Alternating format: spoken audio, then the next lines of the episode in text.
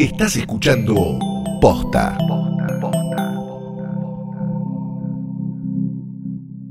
Hola, ¿qué tal? Estoy un poco fuerte.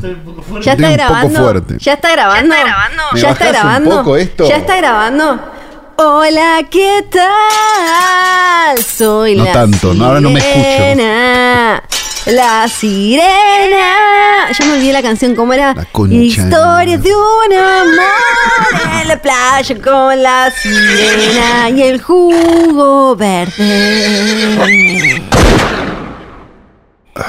El gato, el gato me come las piernas. Qué suerte que mi mamá murió y no tiene que escuchar esto.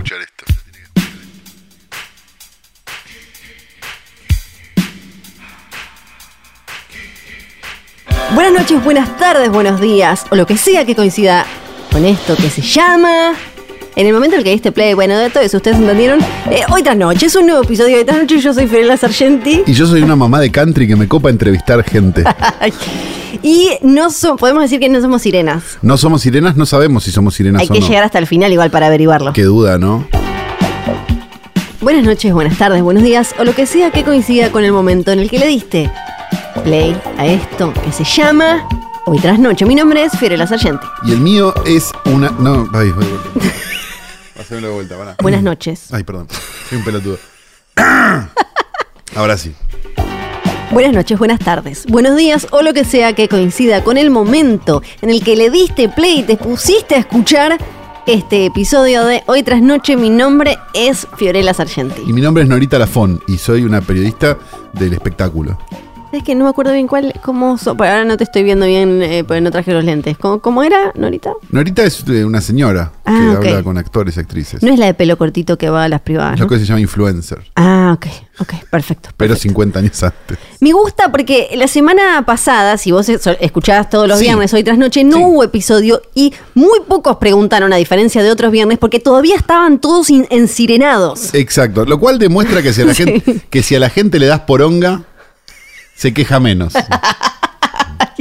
Con lo Yo- cual, el título providencial del capítulo Sí. anterior, la gente pide poronga más seguido, tiene bastante asidero. Porque si nosotros le Es damos verdad. poronga cada una determinada cantidad de tiempo, no van a decir, no, mañana, un capítulo esta semana. No. Ese problema que tiene la gente. Gracias, el problema que es escucharnos. Muchas gracias por escucharnos No, y de demandar que estemos. Mil de acuerdo, pero ¿sabes qué? Yo nunca, o sea, yo escucho un montón de podcasts que a veces no salen todas las semanas y nunca se me ocurrió demandar a la gente que lo hace por qué no lo hizo. A mí me gusta un poco cuando nos mandan No, el, a mí me parece un mí horror y les digo que no lo Nos hagan mandan más. siempre la fotito del Homero ese quejándose. No nos escriban más, no nos escriban más, no tenemos ganas de nada. Ay, Por gra- favor, valoramos un montón igual todos los mensajes que llegaron, los emojis de sirenitas. Sí, fue muy lindo, fue muy lindo. Y, fue y el, y el hermoso. Spotify Rap también fue muy lindo, Sí. mucha gente lo escucha, mucha gente solo escucha esto, lo cual me Sí. pone muy nervioso. le dicen, tu, tu podcast favorito es y son todos cosas de hoy tras noche y che, no Sí, es verdad. Pero bueno, este, felicidad por ese lado en realidad, pero bueno, qué sé yo, no, no se quejaron No, esta porque semana. aparte, viste que en el curso de Spotify les ponía, escuchaste 88 mil horas de hoy tras noche este año. Y siguen ahí, aparentemente. Votan, votaron. Es raro, esa gente vota. Sí. Esa gente vota. sí. Este episodio es, por un lado, tradicional y por el otro no. ¿Por qué tradicional? Porque vamos a hablar de un estreno Sí. no tan tradicional porque ese estreno no llega a la pantalla grande. Oh, no puedo creerlo. A lo que ya nos acostumbramos. El- este podcast arrancó en 2017. Seis. Eh, y ya hablamos un montón de veces de películas que fueron directamente siete, no me a. a Netflix. Que por ahora es el único que. eh, eh, por ahora Netflix acá es el único que tiene estas. Por ejemplo, muchas películas de Amazon sí nos llegaron. eh, que produjo Amazon, no de Amazon Prime Video. llega- nos llegaron al cine y después quizás en algún momento a, a la plataforma o algo. Pero por ahora pienso, ¿quiénes están? HBO con sus películas que, que- que siempre estuvieron bastante bien. eh, o muy bien algunas. Y Netflix, ¿no? No hay otro que juegue. Y Amazon, sí, un poco. Sí. Y Disney seguramente va a jugar también, Pero, pero, no ahora ya. Claro, hay que, y hay que ver cómo, sí, porque por ahora Y Disney. Apple, ¿no? Y Apple Sí. que nos está dando todas esas series que no molestan a nadie. Qué, qué olvidable. ¿Vieron eso? Sí. ¿Vieron eso? Nunca vi tanta guita, es como, te- tiren guita en un pozo, es lo mismo. Sí. Qué ganas de. Pero no, acá no hablamos, no hablamos de de serie. series, no, no. así que no. Me No, encantaría hacer un hoy poronga de The Morning Show, pero ¿sabes que No hablamos de no series. se animan a nada, ¿no? Es No, como, no, no. pará, pero Para, ¿qué para, para. Pongámonos del lado del acosador. No, no, no, para, para, para. Sí. Pongámonos del lado de la víctima. No, para, para, para. Más Basta, chiste, más. sí. Y, y cuando. Es, es, eh, rarísimo. El- Ve- Viniendo de una empresa que lo único que hace es sacarle botones y agujeros a las cosas y hacerte creer que es lo que necesitas, sí, es sensato. claro. Porque, digamos, si, si a sus usuarios los tratan de idiotas, Sí, probablemente a su público también. claro. es tiene- totalmente es sensato. un- es una línea coherente. Pero no estamos aquí para hablar de televisión y Flor No. ha traído este escritorio al pedo. Ay, menos mal. Porque sobre él descansa el cuerpo muerto de Daniel Tiner, como siempre, ya un poco mejor conservado. Se ve que esto de que hubo altas, bajas temperaturas en los últimos días lo, lo- lo ha conservado bastante. O Flor se ha comprado un freezer más grande, la verdad que no lo sé. Yo no quería decir nada, pero sí. Este, tenemos a su lado la imagen sin perspectiva de género de Rita Hayward y la imagen con perspectiva de género de Rita Hayward. Tenemos un logo bordado de hoy tras noche y tenemos la imagen de un hombre nacido en la década del 30 y ya fallecido, que empezó su carrera como, mira, te, te tiro pistas A vos ver. me- y, vos me, Sí. este, y vos me decís si la sacás. Empezó su, su carrera escribiendo y, es- y siendo como una suerte de periodista de cine, crítico de cine Ajá. y ya bastante joven debutó como director muy auspiciosamente Ajá. y tuvo una carrera europeo, tuvo Sí. una carrera, Europeo. Empezó a escribir. estuvo cerca de algunos grandes del cine. Ajá. Eh, y ya está muertito. Está, ya, ya, ya la quedó. ¿Sabes que nunca me acuerdo? Sí, la quedó, la, quedó, la quedó, Sí, ¿no? Sí, sí, sí, sí. Es, tiene nombre como de postre. Probá, probá, Para mí tiene nombre de postre. probá, Se sentó ah, en algún momento. probá, probá, dale. ¿Es Truffaut? No, es Humberto Lenzi, que tuvo la misma carrera, no. pero este, Bueno, Lenzi un poco. Nacieron no casi el mismo año. Lenzi Sí. duró un poco más, hay que Ah, decirlo. Pero los dos este, empezaron trabajando como de, como de, de- Sí. de críticos y de cosas y terminaron dirigiendo. Quizás no, quizás la carrera de uno no fue la carrera Ajá. del otro, ¿no? Quizás Sí. este, la de Lenzi fue más variada que la de Truffaut, por ejemplo. Claro. Este, básicamente dirigió todos los géneros que vos te puedas imaginar. Este, incluidas, bueno, películas, digamos, estas películas este, extrañas que hacían los italianos en los 60 de género, pero no, no de género de terror, sino de cualquier género, Sí. ¿no? De, vamos a hacer una de piratas, dale, iba Lenzi dirigía una película de piratas, hasta que se empezó a meter más se metió, digamos, de lleno en el spaghetti western y lo que se considera el policiotesco, digamos, las Ajá. películas este, policiales. No los giallos específicamente, tienen algunos giallos, pero más en el, en el género de películas de policías, no Sí. películas de investigación. ¿Se entiende la diferencia? Sí, sí, Bien, sí. perfecto. Aunque realmente este mm, se lo recuerde más que nada por una película maravillosa ¿Qué de caníbales llama? que se llamaba Eaten Alive de 1980 y una película que me parece a mí Sí, ¿le parece a Calo? no tuvo el suficiente crédito que es Cannibal No. Ferox, una película, o eh, Make Them Die Slowly, ¿no? En su título norteamericano. ¿Qué pasó? Eaten Alive era una película de caníbales, jungla, cosas, no Sí. sé qué, como todas las películas de Eh, caníbales, claro. junglas y cosas. En el medio, Deodato hizo Holocausto Caníbal y dejó la vara un poco alta. Mm, La realidad es que si vemos hoy Cannibal Ferox es una película que para mí está a la altura de Cannibal Holocausto Sí. y me parece que no sé si no es mejor sí. en cuanto a es básicamente lo mismo, ¿no? Unos tipos van coso, no sé qué y les pasan Ajá. un montón de cosas gore, pero quizás lo, lo más importante y quizás el comienzo de una cierta baja en su carrera, la carrera de Lenzi, Sí. si es que se puede decir que una baja, después de, mm, eh, en el medio o por ahí, acerca de Cannibal Ferox, en el principio de los 80, dirigió una película llamada Nightmare City. ¿Sí? Que se llamaba de otra forma, Pesadilla. por supuesto. Incubo, creo que se llamaba en su título original. Claro, si no me- mejor ese. Sí, Incubo sulla città contaminata. ¿eh? Que este, mm, básicamente cambia un poco el género de zombies. Había, venía ya Lenzi, eh, Fulci ya había hecho zombie. Entonces estábamos en la época de los caníbales y los zombies, fines de los 70, principios de los 80. Y se le ocurrió una idea que me parecía súper interesante, que después se recontrahizo mil veces, que era la idea de primero emparentar a los zombies con una suerte de radiación, una cosa que nunca había pasado. Bien, no es un tecnicismo, pero después se usó, se usó, Sí, se usó, sí. digo, mil veces. Y la segunda, que los zombies no fueran lentos. Ah, metió zombies rápidos. Zombies rápidos, que creo yo es la primera vez que se ven. Eh, se me hace que sí. Se me hace que sí, sí, ¿no? sí, sí, sí. Así que es por eso que el querido Humberto Lenzi, un hombre que podría haber sido Truffaut, pero decidió tener más onda, está hoy en nuestro portarretratos.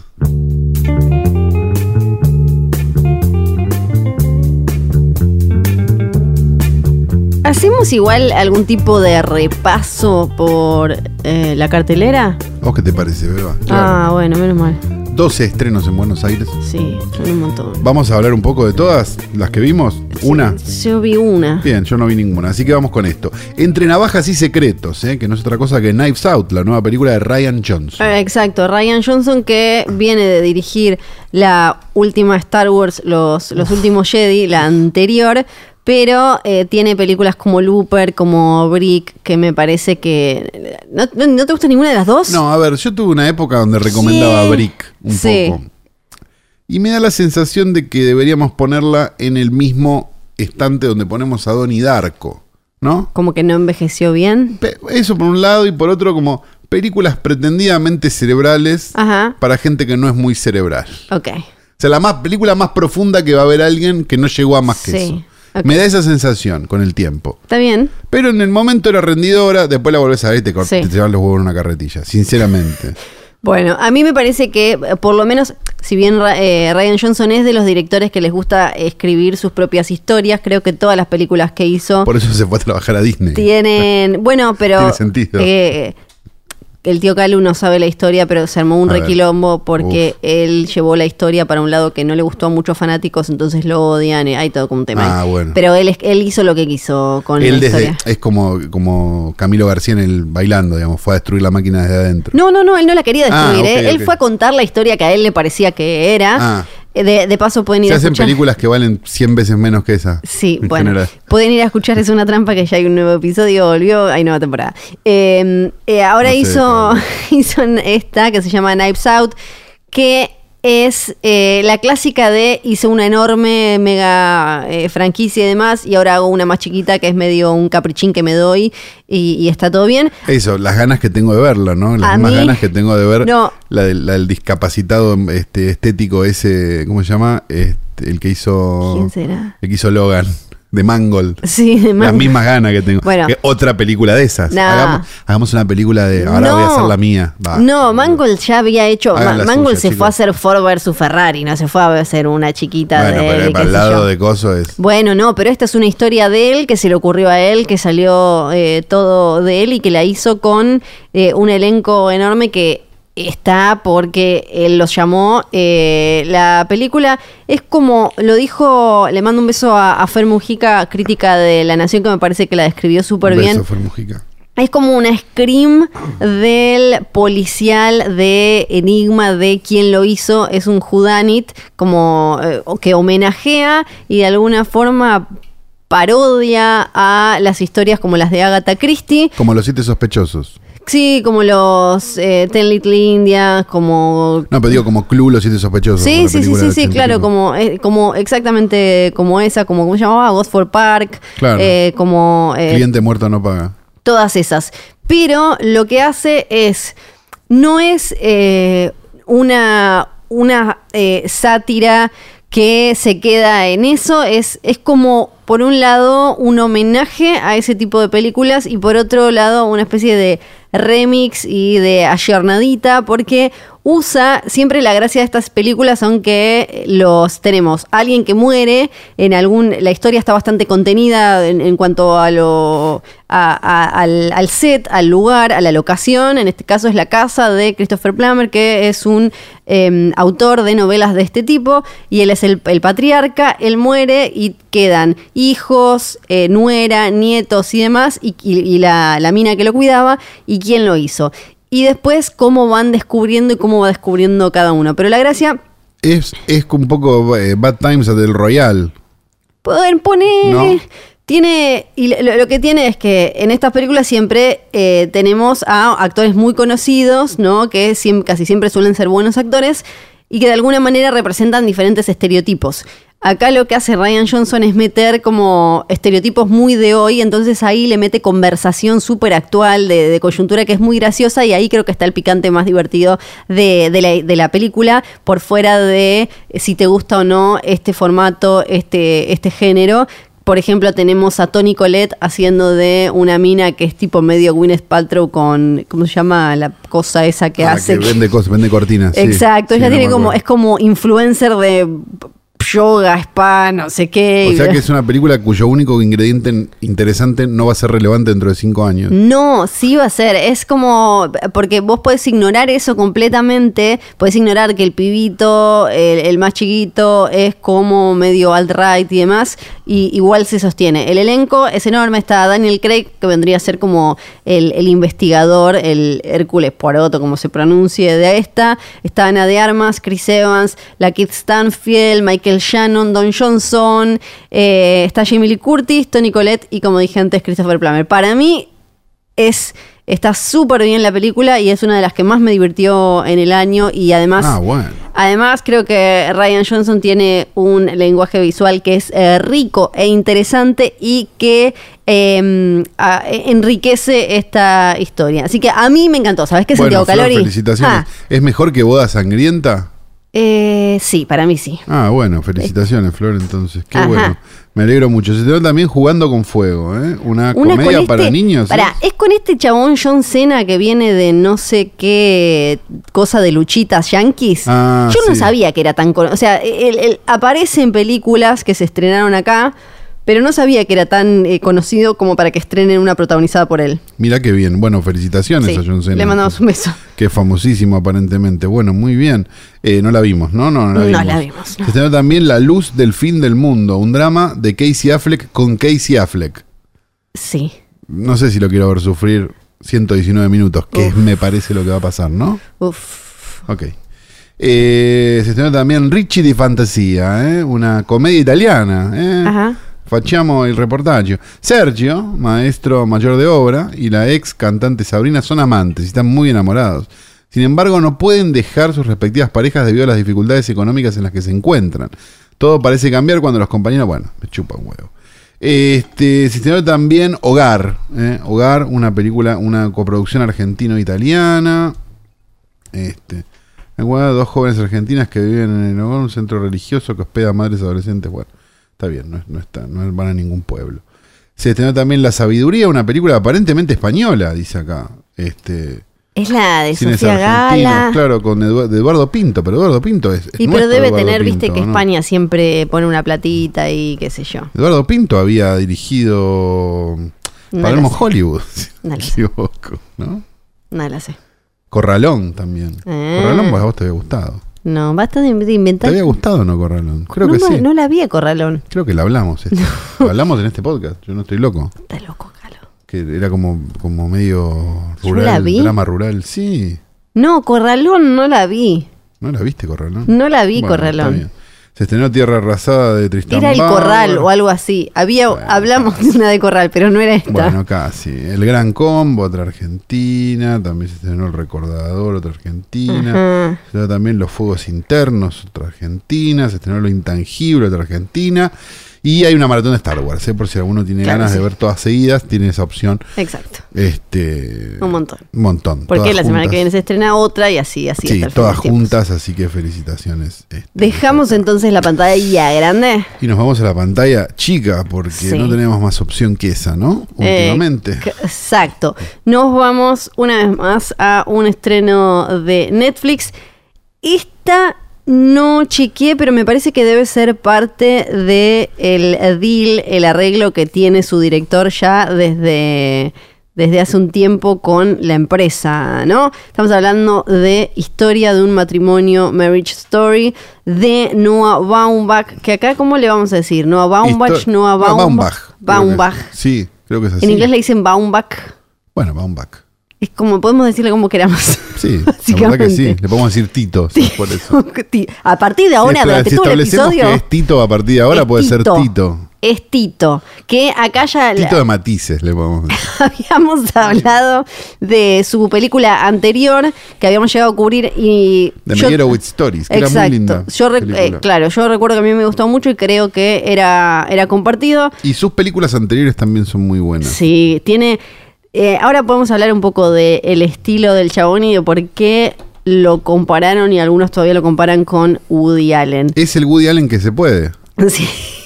Como Pero- el Woody Allen, como el Woody Allen, Woody. Allen no se puede, Sí. entonces ves una de Baumbach, que es lo mismo, pero no arruinó ningún guacho. A mí me parece también que lo que tiene Tito eh, que no tiene Woody Allen, porque en esa época era más difícil, quizás y estaban todos más con un poquito más de, de locurita ensimismados, es que Woody Allen tenía más la cabeza en su propio culo y Tito no tanto. Me parece que Tito tiene un estilo y tiene un temario que claramente le interesa explorar, pero logra hacerlo con diferentes registros y desde, diferentes ángulos. Y que en, en general Woody Allen era más como de, a mí me interesan estas cosas y de esta manera. Y como que era más, eh, y creo que... A mí me interesa que sean menores y que sean parte de la familia. Ay, ¿Por qué me estoy riendo? Pero es verdad.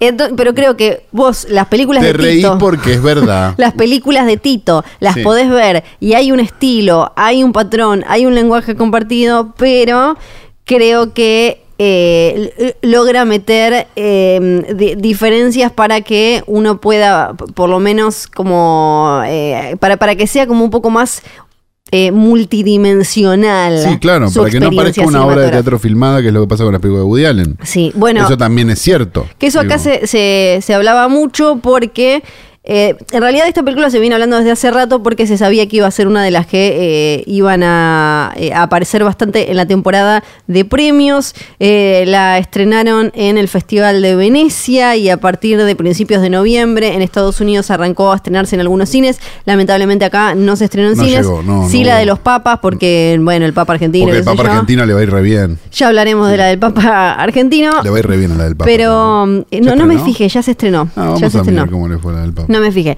Pero bueno, no nos llegó historia de un matrimonio en cine, pero sí eh, por Netflix.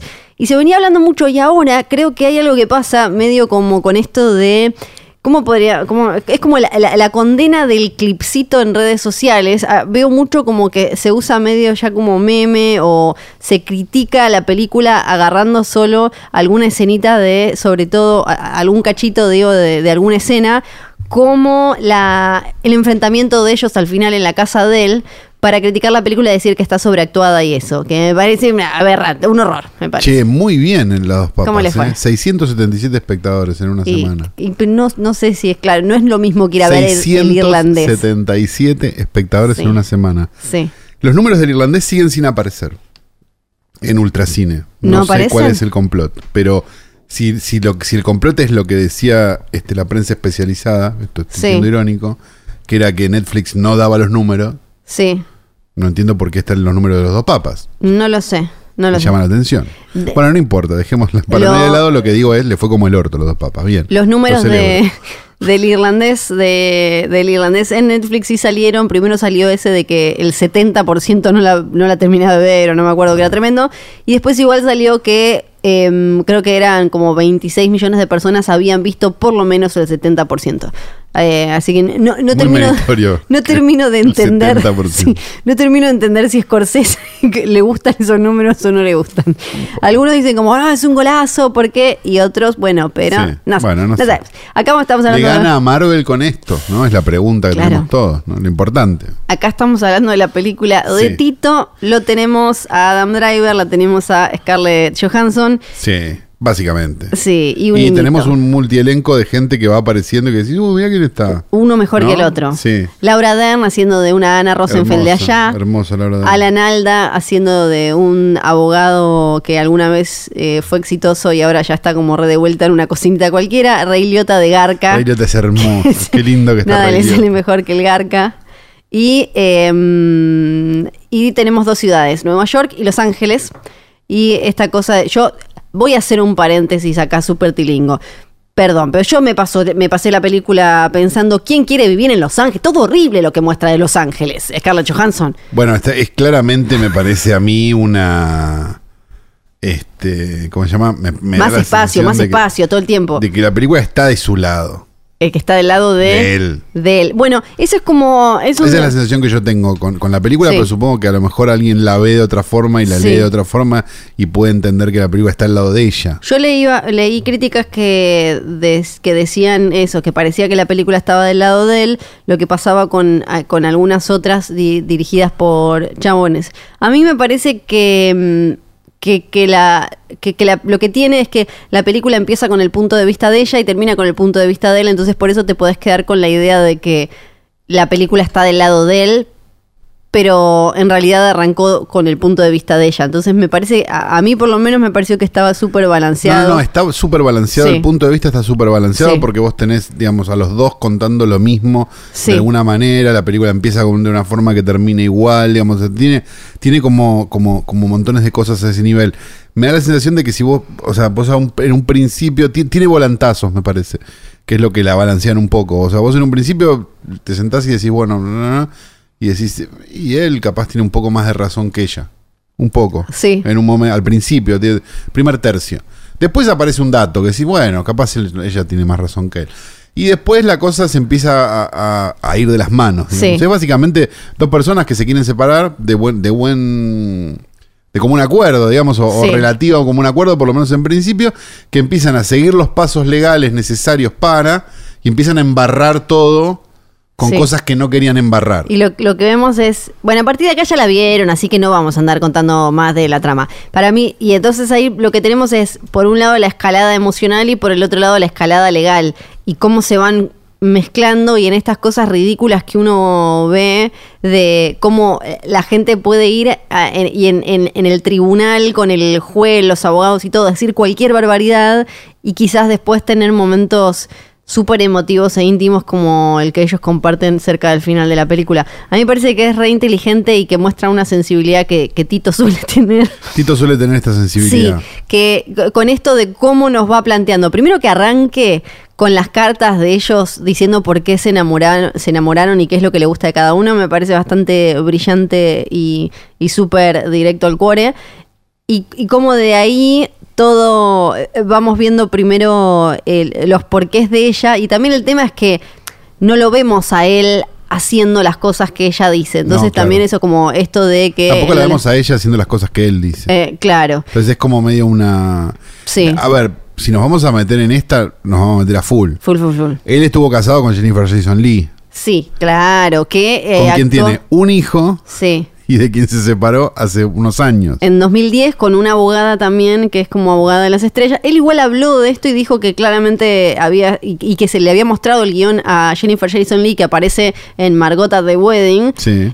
y que a ella le había gustado mucho y que había sido una experiencia muy personal para él porque también se dio cuenta que más o menos en la misma época muchos amigos se estaban separando, entonces él habló con todos y a partir de ahí armó esta historia y mm, así como en eh, The Squid and the Whale habla de... De la separación de sus padres. Exacto, acá habla de, de la de él, él ahora está casado con Greta Gerwig, son como una especie de power, mega Uf, power ¿quién couple fuma indie y demás. Juntos, por favor. Pero parece que se llevan Tito y bien. Greta, tremendo. Se llevan bien con Jennifer Jason Leigh, como decía recién, parece que le mostró el guion y le gustó. Otra cosa interesante que leí que dijo Tito es por qué los puso a, a ellos siendo artistas, porque eso le, le daba, claro, le, le da otra posibilidad a él para hacer que ellos exploren sus emociones de otra manera y toda esa teatralidad que tiene la película son es la que ellos con la que ellos viven. Bueno, ahí tenés un poco la razón por la cual la gente odia un poco a los actores, ¿no? También a los directores de teatro también, vamos a decirlo. Los directores de teatro, por favor. Por favor. claro. Y habla también de la relación entre actores y, entre actores y directores. Lo, lo Sí. habíamos analizado, no me acuerdo con qué película, hace no Sí. mucho. Que también era una película sobre eso específicamente, sin que lo sea necesariamente. Ahora se me fue completamente de qué película habíamos hablado en ese momento. Sí, Pero me da esa sensación, como, como de esas, esa relación de mutualismo que existe Sí. entre los actores y los directores, ¿no? Como de cierto odio y necesidad sí, y, y, y todo ego, sí. todo ego como azucarando toda la situación. Me, lo, que, lo que me parece interesante de la película, sobre todas las cosas, ahora yendo para otra cosa, a otro lado, es la noción de. Esta, ¿Viste lo que pasaba con, con, con el irlandés? Que decíamos, bueno, esta película sin Netflix no hubiera existido. Digamos, no literalmente, digo, sí, sí, literalmente no hubiera existido el Sí. irlandés. Pero además, digo, una película con estos tiempos Sí. no sería posible si no, si no fuera de Netflix. Me da la sensación de que pasa algo muy parecido con esta otra. Pues es una película que se toma determinadas atribuciones y se toma determinados tiempos de, de un cine que existe, pero no existe a este nivel con tanto presupuesto hoy, si no fuera porque está ahí. Sí. O sea, digo, no sé. la escena de, de ella con la abogada, con Laura Dern la primera vez, digamos, Sí. que, que es como una escena rarísima, medio teatral, donde ella va, vuelve, larga, cambia de, digamos, de este estado a este estado. O sea, y, y pasa como por un montón de cosas en el medio, la escena entre ellos dos en Sí. el departamento. O sea, hay como un montón de escenas que decís, che, esto, un estudio, Sí. te lo hubiera hecho, este, te lo hubiera hecho cortar. O sea, esto un estudio te hubiera dicho, no, esto más rápido. Sí, porque- Te hubiera llamado un montajista de, de- de- de película de, Pa. Frankenheimer, ¿no? De, ¿Cómo se llama? El, el que, Sí. el que explota todo, Michael Bay, Michael y te, lo corta un poco, te dura un minuto la escena. Este, y la película dura una hora y media, ¿no? Este, me da esa sensación. Y- Y, y lo celebro, por, porque me parece que ahí es donde estamos en una medio, medio extraña. Yo, sinceramente, todo el tiempo, a medida que la veía, no podía evitar pensar en, en- en escenas de la vida conyugal. Una película de Bergman de los 70, si no me equivoco. Que si no me creo que. Tito la citó como, bueno, la, Ah, la referencia más directa y por la que todos le preguntaban, obvio, es Kramer versus Kramer. Claro, bueno. eh, con Meryl Streep y Dustin Hoffman, pero él había citado eh, Shoot to the Moon y To Be or Not to Be, 20th Century, y creo que estoy casi segura de que había citado la, la que vos decís. Porque tiene algo, eh, para aquellos que no la vieron y que, tampoco se van a aventurar a una película de cuatro horas, es eh, sueca. Es una película que empezó en realidad como un especial de televisión que duraba, este, creo que, a ver, ¿cuánto duraba? No me acuerdo, pero duraba un montón de tiempo. Creo que cuatro horas o cuatro horas y media. Y mm, básicamente contaba la historia de 10 años de un matrimonio. Eh, de un matrimonio que además eh, uno de los dos, ahora yo no me acuerdo cuál de los dos, creo que él, eh, o ella, bueno, ahora no me acuerdo, era un abogado de divorcios, digamos, y de cómo, eh, digamos, ese matrimonio se va, va, va destruyéndose y es un drama de gente con unos planos muy raros también, porque bueno, era la época y también porque era la tele y un montón de cosas, entonces es como mucho primer plano de Lee Bullman como sufriendo y demás, este, que para colmo era la mujer de, de, de Bergman, creo, en ese momento, así que también es, este, ¿cómo se llama? Un montón de... Claro, hay como capa de capa de capa. De capa, de capa, de capa, exacto. Pero básicamente eh, me, me- me hizo acordar Sí. mucho. Todo el Bueno. tiempo. Y me hizo acordar mucho también en cuestiones de, de encuadre medio raro, tipo esa puerta medio abierta así. Y ellos dos que no se ven. Sí. Digo, y que, y que no sé Y qué. eso y lo- eso es como súper. Sí. decís, esto es todo ver. Él había citado a eh, persona de Bergman. Bueno, Persona, claro. eh, y hablando justamente de esto que vos decís, de cómo, eh, de, de- del estilo y de cómo se, mm, se apoyaba en las caras de los actores y en cuándo la mostrás y, cómo, y, y cuándo no la mostrás y demás. Por eso también me parece medio trampa cuando yo entiendo que hay películas que es fácil, eh, que decimos que son muy teatrales y es fácil porque eh, las ves y realmente, y, y son como todos gestos ampulosos y todo es así como eh, muy en volumen 11 y demás. Esta pero no. para mí esta no es muy... Tiene algún momento así, pero Claro, cualquier pero película tiene un momento así. Estas escenas que podrían ser muy teatrales, en realidad hay una coreografía eh, cinematográfica zarpada que el, el director y el director de fotografía, hay un laburo enorme ahí con los actores de está esto aparece para mí en la escena de ellos dos en la escena de el living eh, de, de la discusión en el living de la casa de él y ella con Laura Dern y todo eso que pasa que es puro laburo de el, el director de fotografía y el director con el actor diciéndole eh, bueno ahora te sentás acá pasa tal acción ahora te vas moviendo para acá te mueves para Sí, allá es como no O incluso cosas que son un poco más, este, si querés, cinematográficas, que ni siquiera lo terminan siendo, digo, pero, pero digo, a nivel actuación, Ajá. que es por ejemplo la escena de la visita de la, de la, mm, la secuencia, en Sí. de la visita de la, de la visitadora social, es así que es muy impresionante porque, porque termina siendo en una en un montón de cosas que podrías pensarlas casi como una película de Kaurismäki, dos personajes sentados, medio abúlicos, que no terminan, que los diálogos ah, van saliendo, Sí. ¿no? Eh, termina siendo un- una cosa donde él la caga, la caga, la caga, la caga, la caga, la caga sistemáticamente, termina sangrando. Sí. O sea, un montón de cosas que termina siendo una escena tensa. sí Pero no tensa por la situación, sino tensa por cómo el tipo arruina todo todo el tiempo, y, digamos, y, y- y termina teniendo una estructura calma, ¿no? Obvio, pero, pero, pero muy parecida a, a lo- a la, a la lógica esa de la comedia de, bueno, y, y le pasa esto, y le pasa esto, y le pasa esto, y pisa mierda. ¿Viste? Como tú, tú, tú, tú, tú. Y, y- y es muy celebratorio. Me, me parece que no se ven ese tipo de cosas en el, en el cine en el último tiempo. Eh, eh, digo, de verdad, viste que está todo más rapado. Vamos, vamos.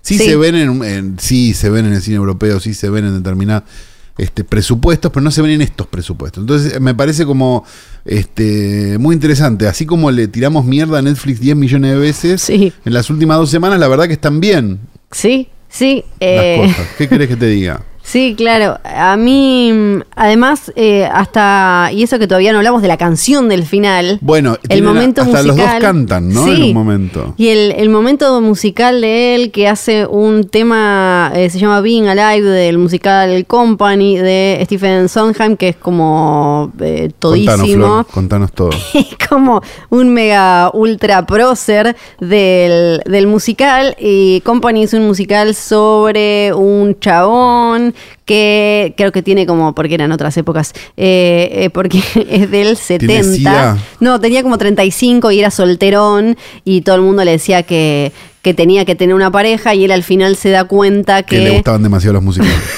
que la vida con alguien es mejor. Estaba el remate, perdón. Y eso es de lo que habla la canción y lo que decía, lo que decía Tito, por qué la metió, es que le, le quedaba justo a lo que atravesaba el personaje de Charlie de Adam Driver y que le parecía que al igual que en un musical bien hecho, arranca la canción en un lugar y la termina en otro, eh, Claro. el personaje de Adam Driver. No es simplemente un momento gauchito en el medio de la peli- en No, y el final de la película. me da la sensación de que, de que tiene esa, esa bobada medio, medio obse de guionista de balancear las cosas todo el tiempo y que todo el tiempo esto más lo otro y esto y esto y esto. ¿Viste esa cosa de la película? Sí. Que cuando está mal escrita es un horror y cuando está bien escrita está bueno, ¿viste? Como empieza con esto y termina con esto y hace no sé qué y ta, ta, ta, ¿viste?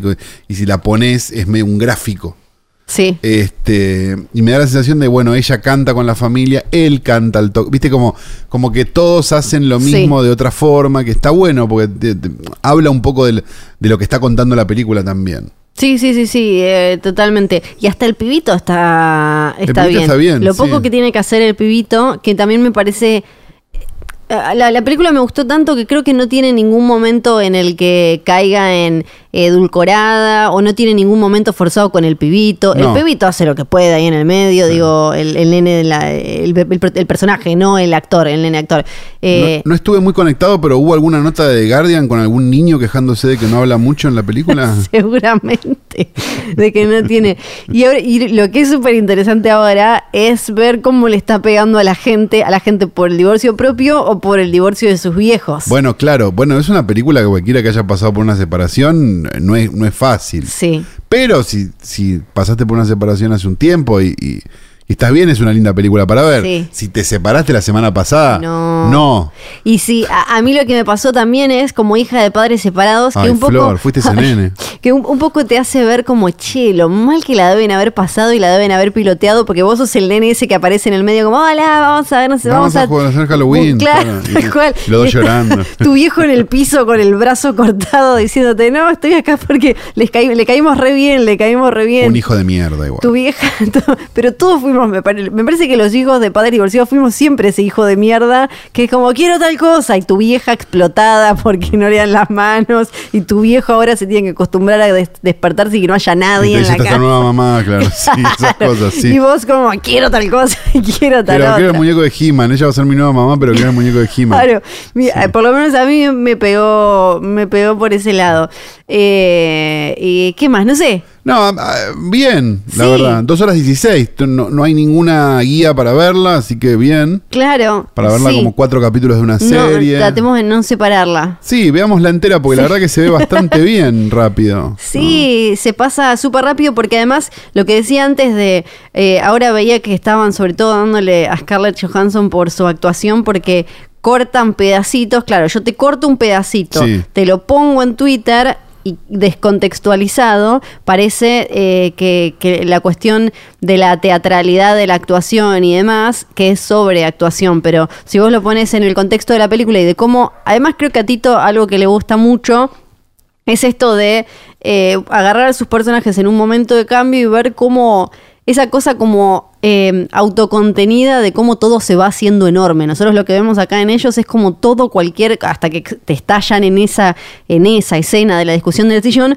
todo se va como cocinando, es como, sos como una olla a presión y además como es una experiencia que no podés compartir con nadie, porque por más que tu amigo se haya divorciado, no ves lo mismo, No, exacto. claro. Entonces, también por eso me gusta que sean muy limitados los personajes y que lo- los vemos a ellos eh, interiorizando todo eso y después estallando. Creo que es muy injusto recortar un pedacito de él o ella gritando y decir como, mira, actúan como los ojete, Bueno, cuando la Twitter, película ¿no? cuando la película vino construyendo toda la parte de la, de- de- del interior y de cómo ellos van maquinando y van sintiendo todo esto hasta que explotan al final. Pero digo, son redes sociales, Twitter, Sí, lo que sí. sea. Digo, eh, ¿cuándo viste algo bueno que salió de ahí? De verdad, ya pasó el Bien. suficiente tiempo como para que digamos, che, conté, contémosle al mundo las cosas que salieron de Twitter buenas. Pará, ¿Ves que estoy te pensando cuesta? algún meme de perritos. Tiene que haber alguno. Claro, pero ¿ves que te cuesta? ¿Sabes por qué? Porque no salió nada bueno de ahí. No y nunca va a nada salir. bueno. Sí, sí. ¿Y no te parece que al final igual la película... mm, Yo, a mí me habían dicho tanto como lloré un montón y no podía más y qué sé yo, y me preparé para eso y me pareció que al final tiene una cuota enorme de ternura la película, Sí, que no claro. encontré. Y eh, termina tanto. bien. Sí, y termina, termina, su- termina agridulce como... No, bueno, pero, pero digo, para los parámetros termina bien, digo, Sí. es como, no, no es grave. Es terminan como- en, en un lugar que, que van a estar bien. Claro, sí, sí, van a estar bien.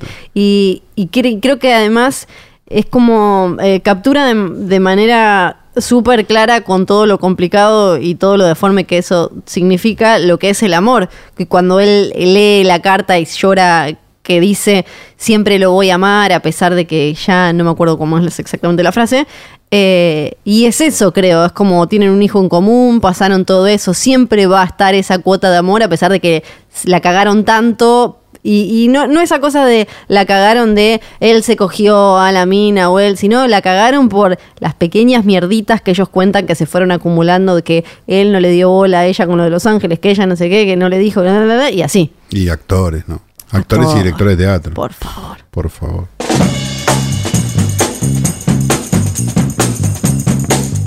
Se trata del actual vicegobernador, quien asumirá tras la salida de Bertone.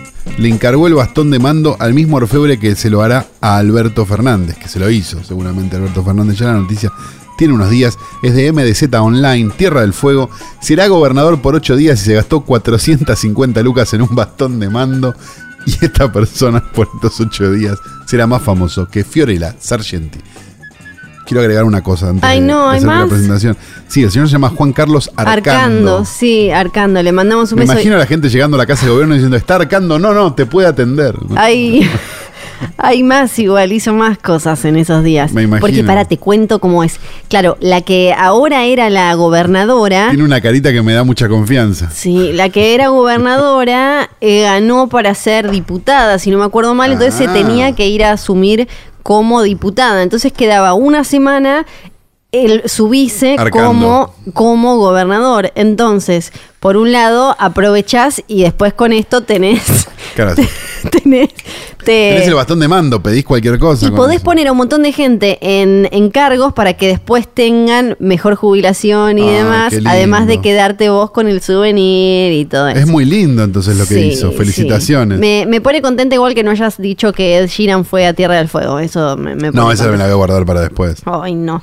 Bueno, el capricho, los caprichos de Flor de Sí, hoy va, o va a andar cerca de la película de Tito, de Historia de un matrimonio, porque mencionamos a Kramer versus Kramer, Kramer versus Kramer, la película de 1979, en la que aparecían Meryl Streep cuando todavía no era conocida y Dustin Hoffman, que sí, ya era conocido y tenía creo que dos nominaciones al, al Oscar. Una película en la que tenemos una madre que decide irse, si no la vieron vayan a verla, y eh, queda él con ¿O el no? pibe. Queda él con el pibe. Al principio él no sabe qué hacer, como padre solo, pierde el trabajo, pero después está todo bien porque genera como una, una relación repower con el pibe. Pero ella vuelve y dice como, quiero, te- quiero tener al chiquito. Y ahí se empiezan a pelear y a partir de ahí quedó como la definición de una pelea por custodia. Eh, La película de divorcio por excelencia. Exactamente, tanto que en algún momento se dijo como no va a haber película y ahora por eso se la compara tanto con, eh, con Historia de un matrimonio. Además, además en la película, ya en 1979, se hablaba de eh, derechos de la mujer, de los estereotipos y los roles de género, de una de- de- del balance entre trabajo en el hogar y eh, trabajo formal y también de ser padre o madre soltera. Ahora, ¿cómo llega Meryl Streep a esta película? Ella ¿Cómo, no iba a estar. Eh, la película fue pasando por un montón de actrices. Ella venía de estar comprometida con eh, y, y de haber hecho eh, de Deer Hunter con quien era su prometido, que era John Casale. Uy, pobrecito. Sí, que venía de morirse meses eh, atrás. La película en realidad la iba a hacer una de Los Ángeles de Charlie, que como el productor Aaron Spelling le dijo, ¿sabes qué? No te voy a arreglar la agenda de la tele para que te puedas ir a hacer esa película de liberal del horror y qué sé yo. Se la ofrecieron a varias más eh, y terminó finalmente cayendo en Meryl Streep, que iba a tener solo 12 días. Ella iba a hacer un, papelito y después... eh, Iba a tener solo 12 días de rodaje porque no era así el personaje, no era tal como ella lo terminó mostrando. Se lo habían ofrecido a Ali McGraw, a Faye Dunaway, a Jane Fonda, a todas actrices que ya eran conocidas desde los años 60 y eh, no a ella. Se lo terminan dando a ella porque nadie más lo había agarrado, pero ella, le di esto de que decíamos antes de los directores hombres haciendo películas de divorcio, acá se notaba más, eh, a fines de los 70, ella... ¿Quién em, era esta? esta era de Robert Benton. Ah, no. Y el guion es eh, de él, del mismo, eh, pero está basada en un libro. Eh, el personaje de ella, ella decía, para, la, están poniendo como una princesita caprichosa, mala, y ella lo que quería hacer era darle como mayor cuerpo y contexto y, y empatía eh, a ella para que la gente pueda sentirse más cerca de ella y que no fuera solo la película de Dustin Hoffman siendo papá Superman. Y hubo eh, bastantes idas y vueltas con eso hasta que finalmente ella logró poner mucho de eso en pantalla, pero años después... Ella contó y habló sobre lo que fue trabajar con Dustin Hoffman en esta película que terminó eh, arrasando en los Oscars. Ella se llevó el Oscar a Mejor Actriz de Reparto, él a Mejor Actor, que él todavía no lo había ganado. Hizo como 100 millones de dólares. Pero ella cuenta que desde el Vamos, ella tenía creo que 30 y él 42. Desde el Vamos estuvo todo mal, se juntan, él le apretó una teta. Él, Ah, bueno. sí, sí. Él, estuvo ahí como a por de tener quilombo, ¿no? Él ya tiene quilombo, está cancelado en un montón de lados. Pero por, por maltratar, por, por hacerse el actor. salió una, creo que salió una del set de ponerle, como yo te dijera, Tutsi, a decir que él le había tocado el culo, y qué sé yo, y después salieron un montón. Parece que en realidad no está full cancelado, pero sí parece que es medio No es Harvey. Weinstein. Claro. Ok, perfecto. No es, no, hasta ahora lo que De decían 1 era. a 10 en la escala de Harvey Weinstein es un 2, un 3. Sería un 3 para mí, Ok. por lo menos por lo que se había visto hasta ahora, que era esto como de tocar el culo o hacer algún comentario o simplemente ser, un, ser como un desagradable. Un 2, un 3 en la escala de Harvey Weinstein es actor. Claro. Digamos, está Sí. bien, claro. Sí, más o menos. Eh, él, él- él después ponele, hacía cosas como parece que cuando se la presentaron, además de haberle apretado una teta, le eruptó en la cara, como, claro, él, ella era la, nueve- la, la nuevita y él era el que ya Era venía como, claro. él era como súper canchero y, y demás, bueno, y además con este, este mambo del método, parece que él la puteaba y le escupía cuando la veía en el set y le gritaba el nombre de de su novio muerto. Un encanto. Tipo, ¿quién no le grita nombre? Se murió, se murió tu novio, no te pudiste casar y ahora te vas a morir sola. Y cosas así como muy, muy lindas. Eh, él se había muerto de un cáncer fulminante, o sea que fue como todo Sí, John Casale es un actor que se supone hoy sería Robert De Niro. Eh, exactamente. Sí, sí, ¿no? claro. O digo, alguien de esa calaña, quizás con- habiendo elegido mejor los papeles. Sí, Este, pero digo, un- era de esos. sí. Y no, no llegó. Sí, sí, sí, claro, eh, tal cual. Bueno, se, se llevaron horrible. Después, en otro momento, ella dice que él le pegó una cachetada full full sin avisarle en una escena y todas cosas así. Ella, Excelente. ella un poco lo había contado y finalmente ahora, eh, a- hace poco, ya cuando se destapó toda la olla hollywoodense con el Time's Up y eso, terminó contando todo. Dijo, sí, era una basura, me hizo esto, me hizo lo otro y bla. Pero eh, es medio un mira de quién te burlaste, ¿no? Porque ahora está mucho mejor ella que él.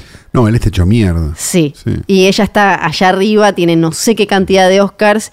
Y él lo último que hizo, vamos a chequear para no, terminar. Yo la última vez que lo vi Debe fue ser, ¿no? Que está muy bien, está muy pero bien.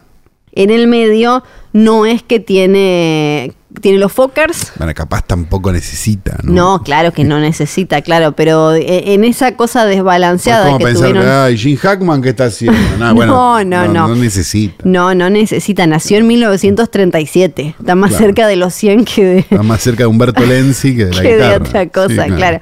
Estuvo en Los Medici, Meyerowitz, eh, y ahora la próxima que va a estrenar es una película sobre una madre divorciada que... Cancelada, cancelada la película.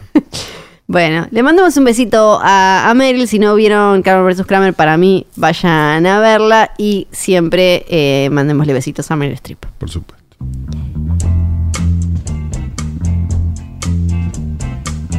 Venimos de días en los que hizo creo que como 40 grados de térmica. Vengo de San Pablo, que no es una ciudad que huela del todo bien. Tiene como, no sé, tiene como un río ahí medio raro que huele como...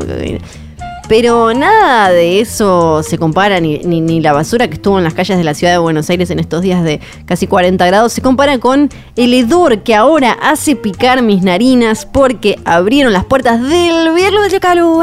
Yeah, bienvenidos a mi club. No sabía que necesitaba heladera, perdón. Ah, bueno, Y muy racista tu comentario de los brasileños. Pero no era de todos los brasileños. Muy racista. Era del, Yo como brasileño del riachuelo me ese que tiene. por lo que dijiste. Pero era el riachuelo ese nada más. Bueno, Nada acá más. también huele el riachuelo. Capaz no pasás. Capaz no conoces zona sur, ¿sabes? ¿Qué vas a qué vas a recomendar ahora? Vamos a recomendar un documental del año 2010. Esta persona es, es una persona que no merecería un documental, pero tiene dos hechos a su nombre. Y uno de ellos, el segundo no lo vi, realmente es del año pasado, Sí. no, no lo llegué a ver todavía, pero el primero me gusta mucho. Y es este, un director de origen alemán que tiene un montón de películas hechas, y por un montón digo prácticamente treinta y pico de películas hechas, Es un montón. y ninguna buena. Ah, Estamos hablando del querido Uwe Boll. ¿Tiene dos documentales? Tiene dos documentales. Y está vivo además. Sí, uno que se llama Fuck You All, que no lo vi, que es del 2018. Y este de 2010, que a mí me gustó mucho cuando lo vi, y me acordé que nunca lo había recomendado acá, que se llama Raging Ball, que me parece un título fantástico. Él sigue tuiteando, tuiteaba, Él tuiteaba, tuiteaba mucho. y estaba muy enojado y es justamente esa época la que documenta este- esta Perfecto. película. Es básicamente el momento donde un montón de gente decide juntar firmas para que Uwe Boll no dirija nunca más una película. El señor, ¿qué había hecho hasta ese momento? Había hecho cosas de dudosa calaña, no me acuerdo. Había hecho muchas películas. Se le había agarrado en un momento una que era hacer películas sobre casos de, digamos, yanquis de, mm, de, de crímenes y de cosas y hacerlas como el orto. Tipo, no Sí. sé, hagamos, no me acuerdo de qué eran. Ya se me pasan un poco la- la- las películas de Weevil porque son complicadas. Pero él había hecho, tipo, hagamos una de Dahmer y la hacía como el orto. Claro. Hagamos una ya de no los sé qué cosa. eh, son increíbles. Un tipo que definitivamente no debería haber filmado tantas películas, pero bueno, las filmó. Sí. Entonces ya, como dijo el querido Germán Magariños de, de, de Gorevisión en, el documental de Javier Diment, haces una película que es una poronga, bueno, vaya y pase, haces 10 y te hacen una retrospectiva. Es un poco lo mismo que pasa con el querido Weeball y con Raging Ball. Un documental que no recomiendo a todo el mundo, pero sí recomiendo a los que les interese este tipo de cosas, se van a encontrar porque, porque además de todo, Ball es un personaje muy pintoresco. Entonces hay algo muy lindo de alguien que hace películas horribles y no entiende que está haciendo películas Él horribles. no entiende. Yo creo que no. Él solo se enoja. Él solo se enoja y cree que hay un complot y hay una cosa. Y la verdad las películas son inmirables. Pero Sí. es lindo ver eso. Se convirtió como en un, eh, ya igual medio como en un meme, en una figura, bardearlo y joderlo y usarlo de ejemplo como el peor director de la historia del cine. Exacto. Dicho por gente que nunca dirigió una película tampoco. Entonces hay un punto donde es como medio raro, conceptualmente. Claro, sí, es verdad. Así que decimos Raging Ball, el recomendado del videoclub de esta semana. Ahora entonces es cuando saludamos porque ya terminamos. Porque Exacto. como no, no hicimos el capítulo la semana pasada, me olvidé un poco. Decimos eh, John y Nico, Nico y John. Exacto, este programa fue grabado en Radio en Casa, Radio en radioencasa.com, Johnny Nico Nico John. Decimos Bebe Sanso. Bebe Sanso. Bebe. Ah, muy bien, llegó también un mensaje Sí, de... Bebe hizo un hilo Sí. para, sobre, el, sobre el podcast. Me gusta porque ya se está metiendo en la onda Claro. del cine, del- Sí. de la internet también y de todo. Y ya entendió que lo que él tenía que hacer era un hilo explicando hoy por onga. Y le salió muy bien, ¿eh? hay que decirlo. Después también nos llegaron comentarios de oyentes de otros países preguntando qué es un Bebe Sanso nuevamente. Exacto, sí, bueno, pasa siempre, Sí. pero bueno, es algo muy común ya. Sí, sí, sí. La gente finalmente Es muy algún día, algún día todos los este ¿cómo se llama? To- todos los oyentes del mundo sabrán quién es Sí. Bebe Sanso y ese día todos festejaremos. Por ahora podemos decir que viene el bombero Bebe Sanso y ¿cuál otro podríamos poner? Como exportaciones culturales Claro. de Argentina. Sí. Lo que pasa es que el bombero te lo, te lo, te lo peleas con Paraguay un poco. es verdad. Entonces yo iría con Bebe Sanso Bebe. Sanso solo. Sí, sí, sí. Lo mandamos a sí. él. Me parece que sí. Como representante. Y él va a Perfecto. tener ganas de ir aparte un poco, salir un poco de la rutina. Sí. Y eh, algo más teníamos que decir. Bueno, Teníamos que decir que este programa fue editado por Nacho Garteche. Nacho. Garteche, pero grande. claro, sí. Que eh, posta offline y todo eso, bueno, Mm. no podemos decir nada más No, por el estamos, momento. estamos con un embargo.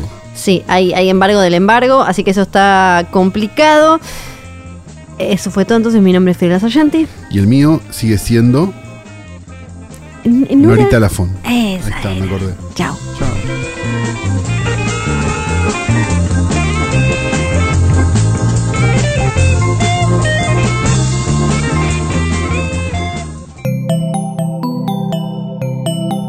Estás escuchando Posta.